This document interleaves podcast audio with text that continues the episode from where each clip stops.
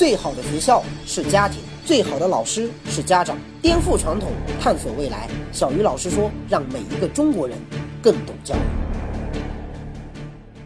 大家好，欢迎来到小鱼老师说，我是家有学霸的 CEO 于泽斌。我们今天来到了美丽的全世界无数学生心驰神往的顶级学府啊，美国斯坦福大学。至少在我心里哈，我觉得今天的斯坦福应该是这个世界上最好的学校。斯坦福成立于一八九一年，占地三十三平方公里，这个面积哈，相当于十个清华或者北大，绝对是一个超级巨无霸。而且斯坦福不仅大。还很漂亮，你甚至可以把它当成是一个旅游景点。世界著名的八零后富豪 Facebook 的创始人扎克伯格的家就住在这所学校的旁边。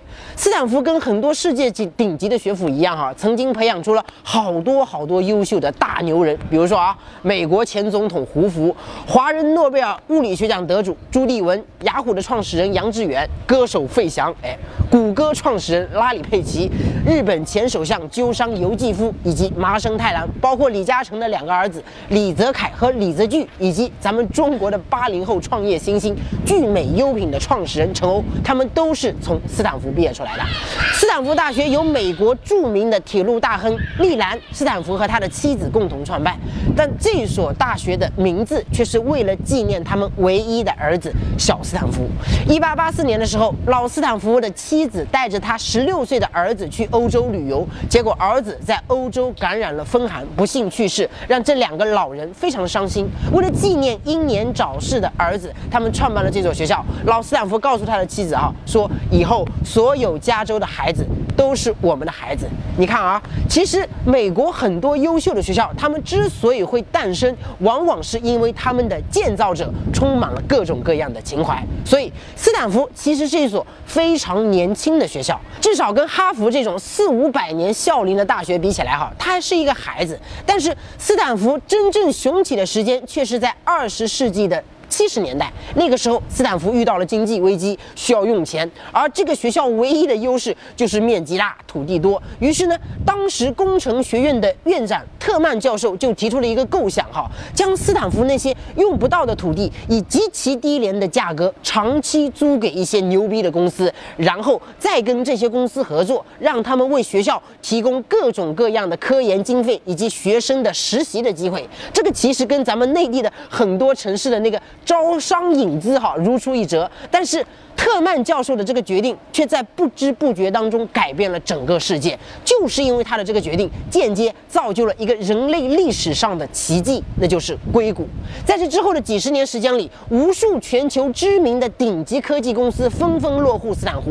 也是从那个时候开始吧，斯坦福就跟坐上了火箭一样，一路扶摇直上，和他旁边的硅谷一起，慢慢成了美国乃至全世界的科技与创新的中心。如果说二十世纪是华尔街的时代，那么二十一世纪，尤其是二十一世纪的上半叶，我觉得应该是硅谷的时代。我们公司的好多工程师哈，都把硅谷当成是一个值得朝圣的地方，因为从上个世纪末到二十一世纪初，你能够想到的这个世界上最牛逼、最有钱、最令人心驰神往的科技公司，基本上都诞生在这个地方。你比如说啊，苹果、谷歌、Facebook、亚马逊、特斯拉。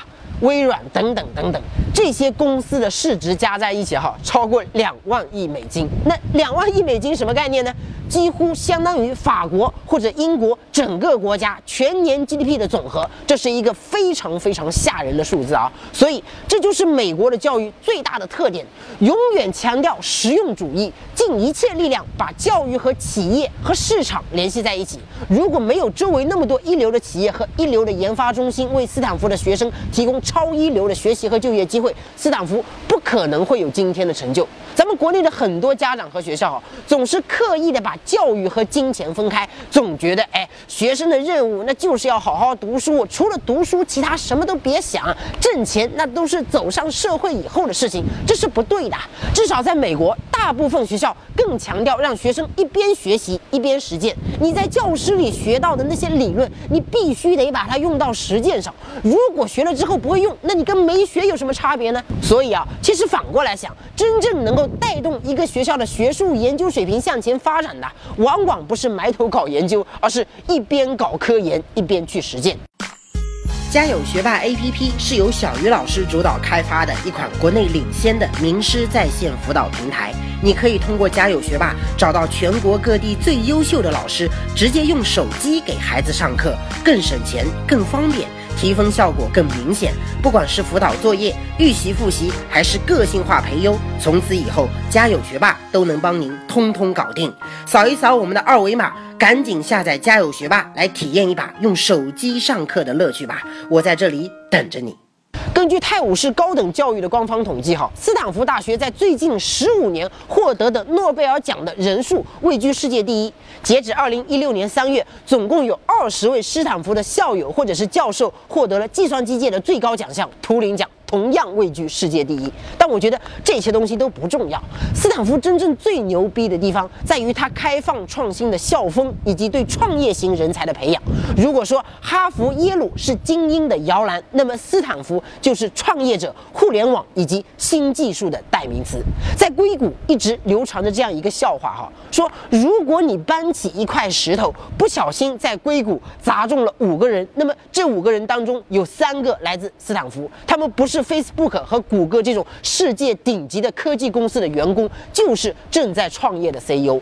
据说现在硅谷很多人出去租房子哈，人家房东看到你都要先问你是不是创业者。哎，如果你不是创业者，人家搞不好连房子都不租给你，觉得你档次不够。其实不仅仅是这里的学生哈，斯坦福的老师同样痴迷于创业。他们的校长轩尼诗就是谷歌的股东，同时还是思科的股东。这个身份在中国哈，就相当于既是百度的股东，又是华为的股东。根据斯坦福技术授权部门的统计，哈，他们从二零零零年至二零一五年，给各类创业公司至少颁发了超过八千份技术授权，至少有五千家公司追根溯源，他们的创业者是斯坦福的老师或者是教授，包括惠普、雅虎、思科、太阳、易贝、英领等等等等。所以好多人都说哈，斯坦福是创业者的胚胎。如果没有斯坦福，今天的世界可能就是另外一个样子。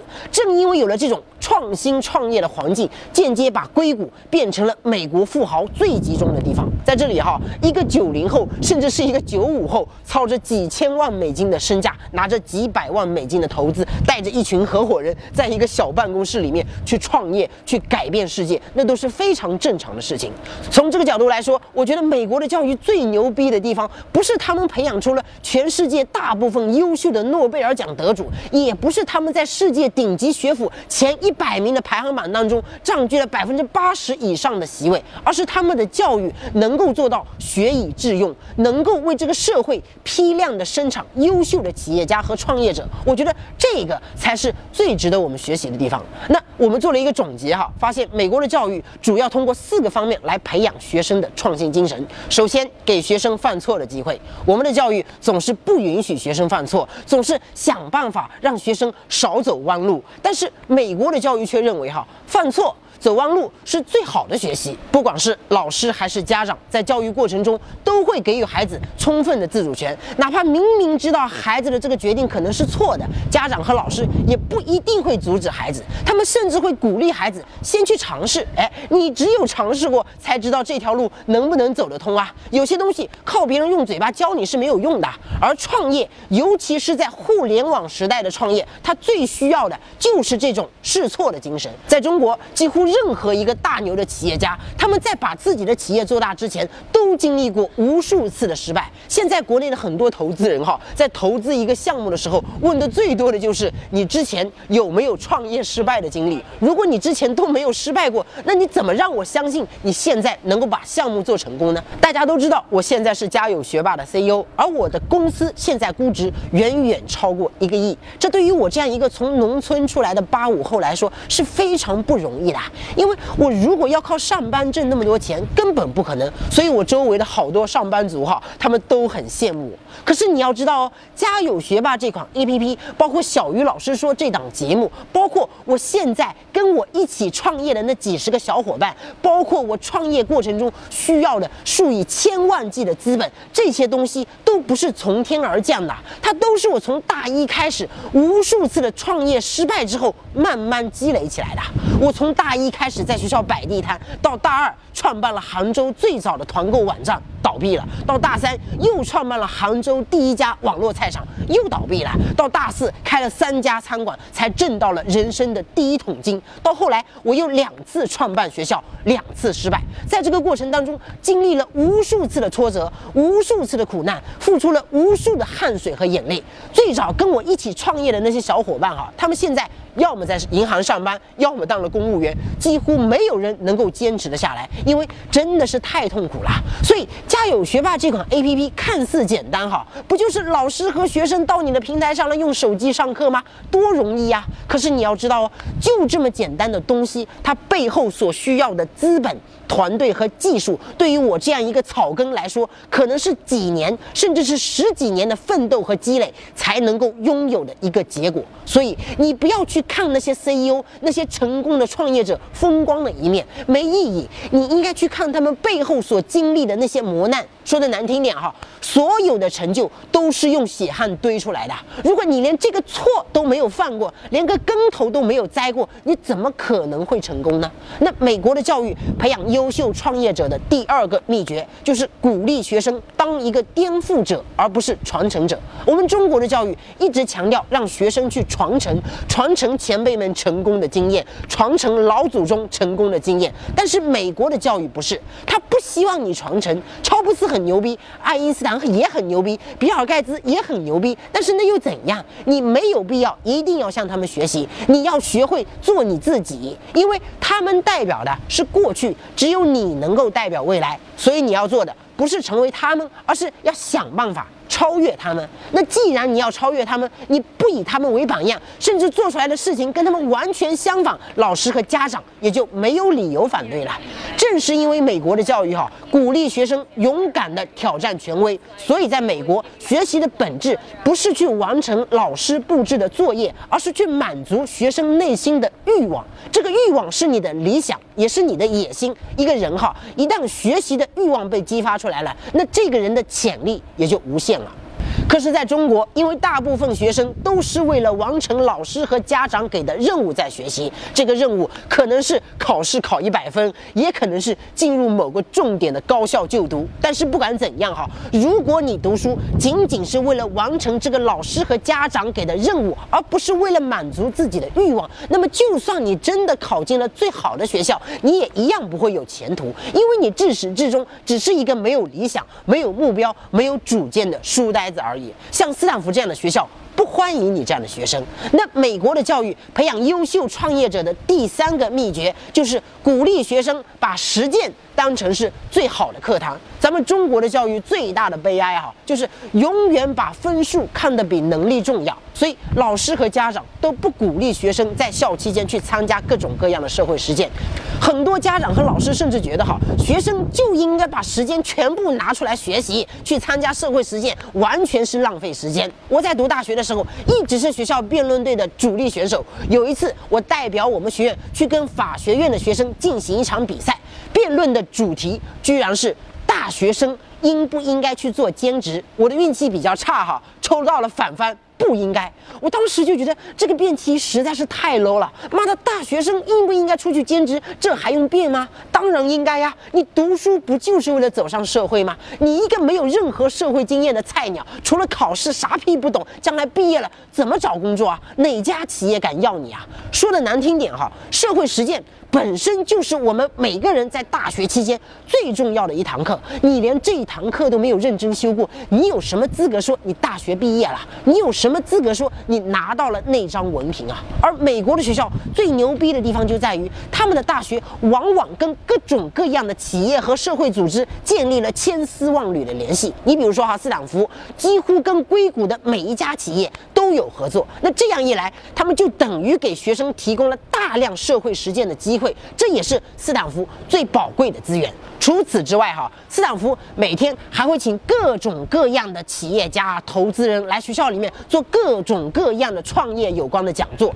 手把手的教学生如何迈出创业的第一步。所以在斯坦福，哈，一直流传着这样一句话。